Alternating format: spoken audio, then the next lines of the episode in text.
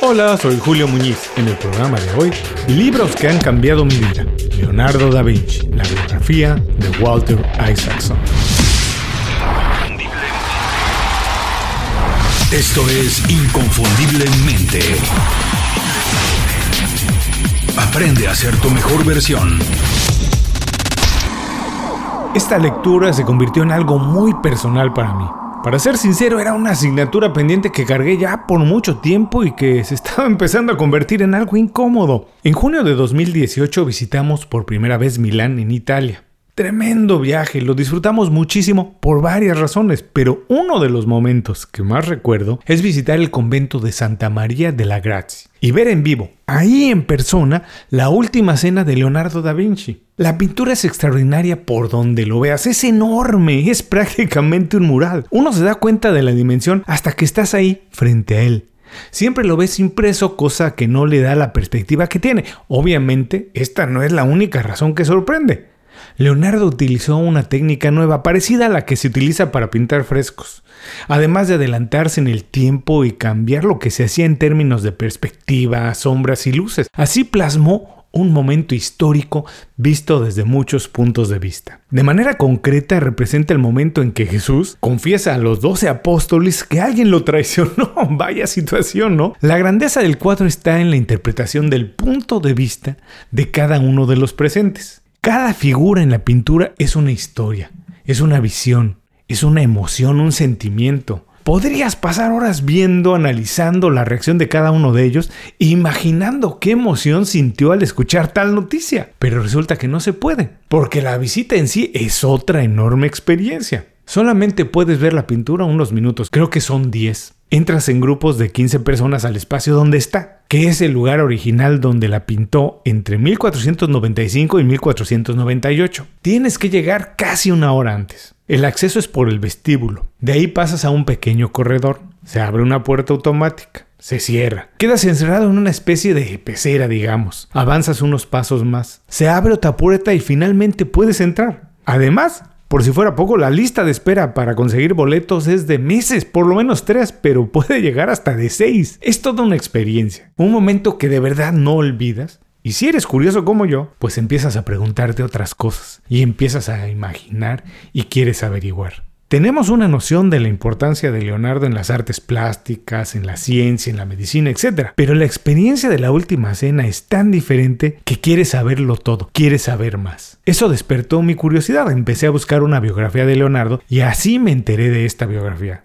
No es la única, obviamente, hay muchas, pero es muy especial. Walter Isaacson es especialista en biografías. Antes ha publicado las de Benjamin Franklin, Albert Einstein, Jeff Bezos y Steve Jobs, entre muchos otros. Conozco su trabajo, ya había leído por lo menos alguna de ellas, y me gusta mucho, porque Isaacson transforma a las celebridades en personajes reales, humanos, de carne y hueso, pero no comunes porque no son uno más. Le gusta ir al fondo, ver el mundo como ellos lo ven o como lo vieron. Por ejemplo, en el caso de Leonardo da Vinci, escribe de él y no de su trabajo necesariamente. Deja muy claro sus aportaciones y trascendencia, pero la biografía se centra en él, en Leonardo. Para hacerlo utilizó como fuente primaria manuscritos de Leonardo. Existen cientos de páginas de manuscritos originales escritas por él. Esto le da otra dimensión. Coloca en el centro la curiosidad que tenía Leonardo y cómo la utilizó para navegar durante el Renacimiento, un periodo de cambios radicales, apertura en muchos sentidos, transformación y rompimiento. Isaacson lo hace tan natural que se siente como una historia con mucha relación a nuestra época. Otra razón para hacerla muy amena y interesante. Así que si te interesa descubrir cómo hizo el hijo ilegítimo de un notario, imposibilitado para ir a la escuela o ejercer el trabajo de su papá por haber nacido fuera de matrimonio, para convertirse en uno de los personajes más disruptivos, fascinantes y destacados de la historia universal, este programa es para ti porque de eso vamos a platicar hoy. A continuación, Leonardo da Vinci, la biografía de Walter Isaacson. ¿Qué vamos a aprender hoy? 1. ¿Quién era Leonardo da Vinci y qué relevancia tiene en el mundo de hoy? 2. Las similitudes entre el Renacimiento y nuestros días. Y 3. Cómo podemos aplicar las ideas de Leonardo da Vinci en nuestro desarrollo profesional. Antes de empezar el programa, quiero recordarte que si estás preocupado por tu desarrollo profesional y una de tus metas en 2021 es mejorar tu situación laboral o tu negocio, en Inconfundiblemente podemos ayudarte. Hemos preparado un folleto con el resumen y las mejores ideas de 13 de mis libros favoritos sobre desarrollo personal y profesional. Es un compendio extraordinario de ideas muy potentes, es conocimiento puro, listo para ser aplicado en tu beneficio. Visita inconfundiblemente.com diagonal descarga y llévate el folleto. Es un resumen práctico de 13 libros perfectos para alguien como tú. Diagonal descarga. Ahora sí, vamos al programa. Es imposible representar una etapa de la historia de la humanidad con una sola persona. Pero si tuviéramos que escoger una figura para representar el Renacimiento, Leonardo da Vinci es el candidato ideal. Atrevido, vanguardista, interesado en muchas disciplinas y rebelde, Leonardo da Vinci es la imagen perfecta de un periodo de rompimiento, de mucha exploración, democratización de las artes y genialidad. Leonardo no era una persona común, era el hijo ilegítimo de un notario. Por eso se vio obligado a labrar su historia personal él solo. Al haber nacido fuera del matrimonio le fue imposible ir a la escuela para recibir educación formal y ejercer la profesión de su padre. Pero esto no lo detuvo. Una vez más la fortuna llega disfrazada de desgracia, distraído, indisciplinado y curioso por naturaleza, Leonardo hubiera sido un pésimo notario. Pero tenía todo, exactamente todo para ser un extraordinario pintor, arquitecto, ingeniero, escultor o inventor, entre muchas otras cosas. Considerado hoy como un genio, Leonardo no era visto de esa manera al inicio de su carrera. Alejado de la religión católica, vegetariano y homosexual, tuvo muchos problemas para conseguir sus primeros encargos como artista. Esta es la magnífica narración de una vida extraordinaria, organizada y expuesta por Walter Isaacson en Leonardo da Vinci, la biografía. Isaacson ya nos había dado muestra de su talento para escribir biografías. Todos recordamos su trabajo mostrando de manera muy auténtica a Steve Jobs, Jeff Bezos, Albert Einstein y Henry Kissinger, entre muchos varios más. Leonardo da Vinci es una asignatura cumplida magistralmente. Para escribir el libro, Isaacson revisó cientos de manuscritos originales de Da Vinci.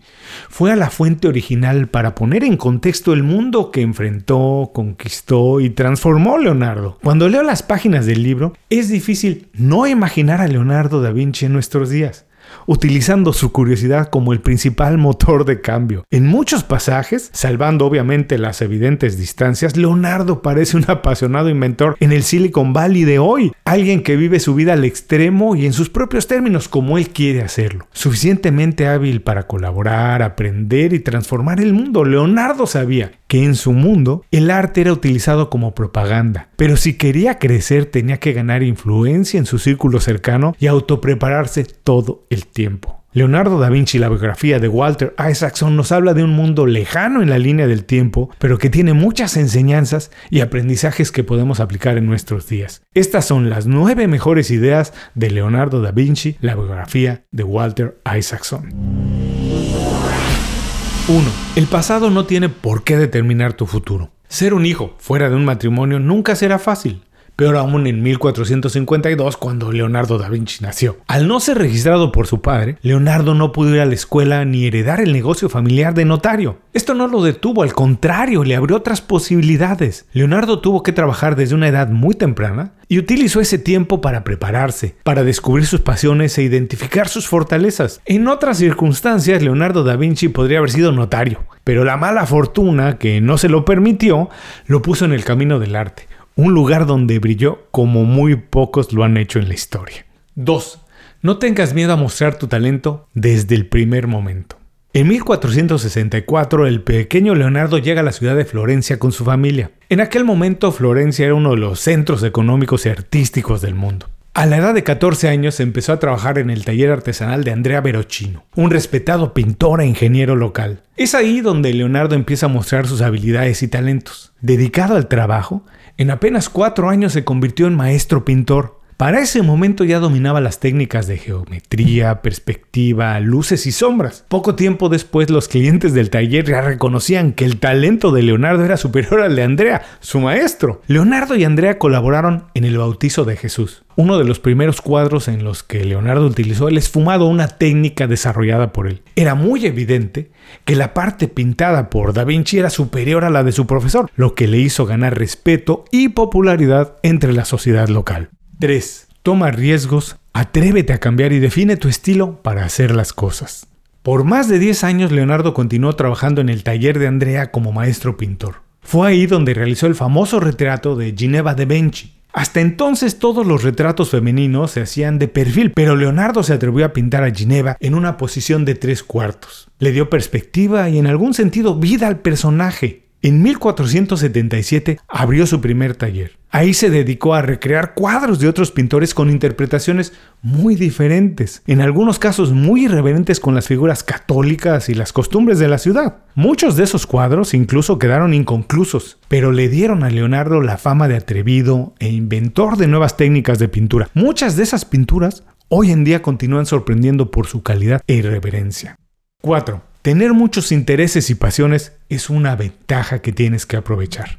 Leonardo se marcha finalmente a Milán, una ciudad completamente diferente de Florencia. Dominada por la familia Sforza, Milán era un centro financiero rico e influyente. Sus intenciones era conseguir el patrocinio de Ludovico, Ludovico Sforza, para trabajar para él y desarrollar su carrera de arquitecto e ingeniero. Ofreció su trabajo como experto en ingeniería civil y planeación civil. Era evidente que no quería dedicarse únicamente a la pintura. Durante sus años en Milán, Leonardo buscó explorar su interés principal, la relación análoga entre naturaleza, humanos, arquitectura e ingeniería. Por ejemplo, a principios de la década de 1480, Leonardo sugirió que una ciudad sana mejor como un ser humano sano. Los canales harían circular agua limpia como las venas circula la sangre, mientras que un sistema de alcantarillado subterráneo eliminaría los desechos como el sistema intestinal elimina las toxinas del cuerpo. Leonardo encontró su nicho en otro lugar. Al duque le encantaba tener a Leonardo cerca para ayudar con el entretenimiento en la corte. Antes de llegar a Milán, Leonardo había adquirido experiencia en el teatro.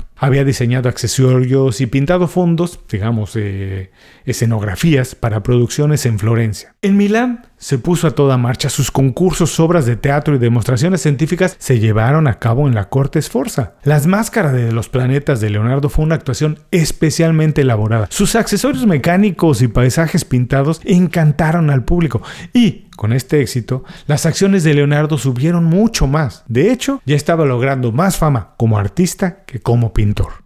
5. Colaborar y aprender de otros es la base del crecimiento profesional.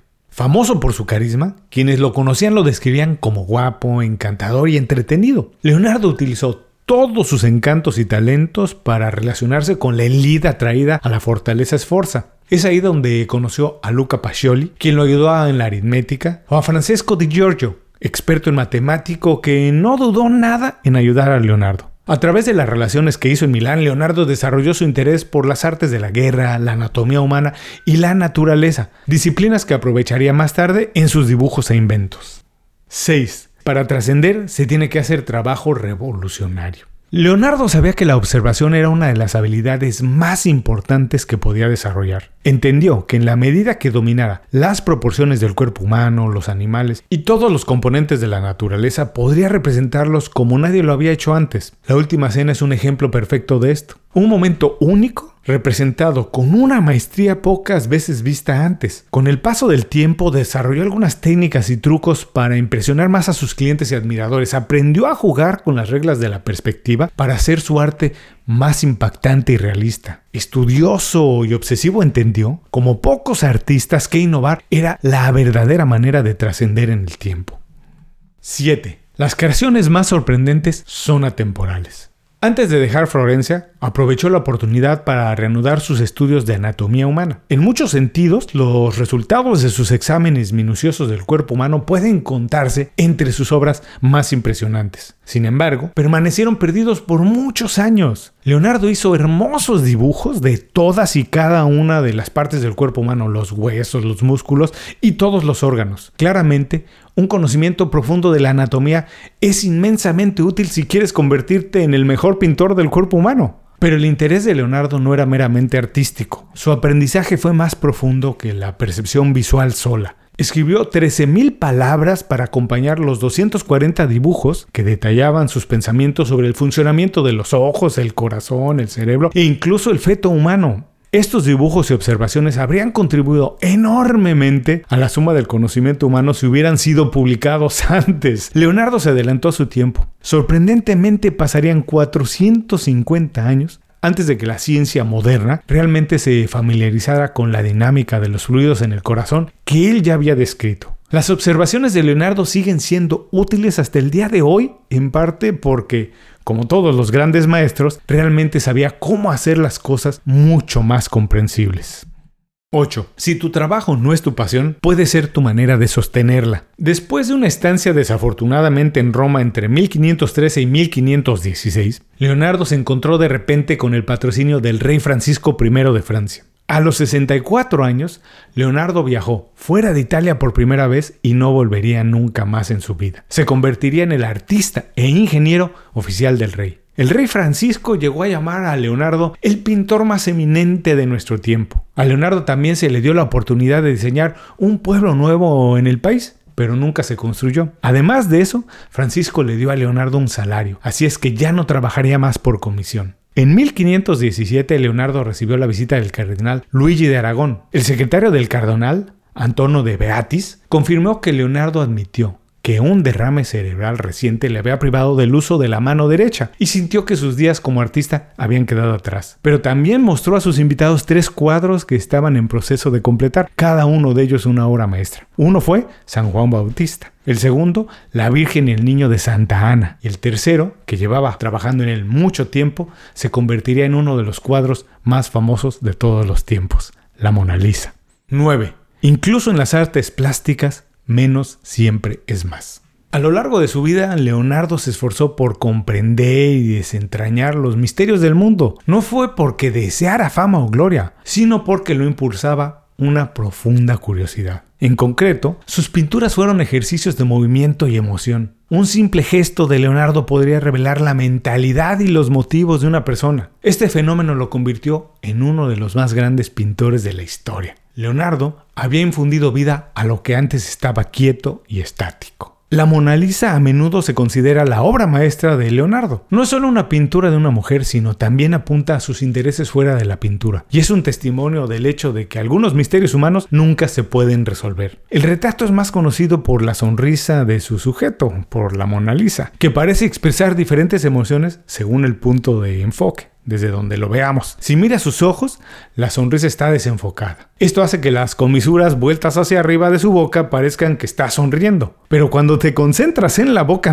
misma, la sonrisa desaparece. También en esta imagen, Leonardo utilizó sus estudios de óptica y percepción para difuminar el paisaje. Esto contrasta con el método estándar de aquella época, que era mantener todos los aspectos del lienzo enfocados sin importar la respectiva distancia que tenían uno con el otro. Sus estudios de la luz y el reflejo le dieron la idea de utilizar una capa de fondo blanco plomo. Esto capta la luz a través de finas capas de esmalte translúcido. El efecto es especialmente evidente alrededor de las mejillas, que parecen brillar con vida propia. Al aplicar los patrones de la naturaleza a la forma humana, Leonardo encapsuló su investigación sobre la naturaleza y la relación entre ella y la humanidad. Este mensaje sigue cautivando a las audiencias en todas partes del mundo. Leonardo poseería la Mona Lisa por el resto de su vida. Falleció ocho días después de cumplir 67 años, el 23 de abril de 1519.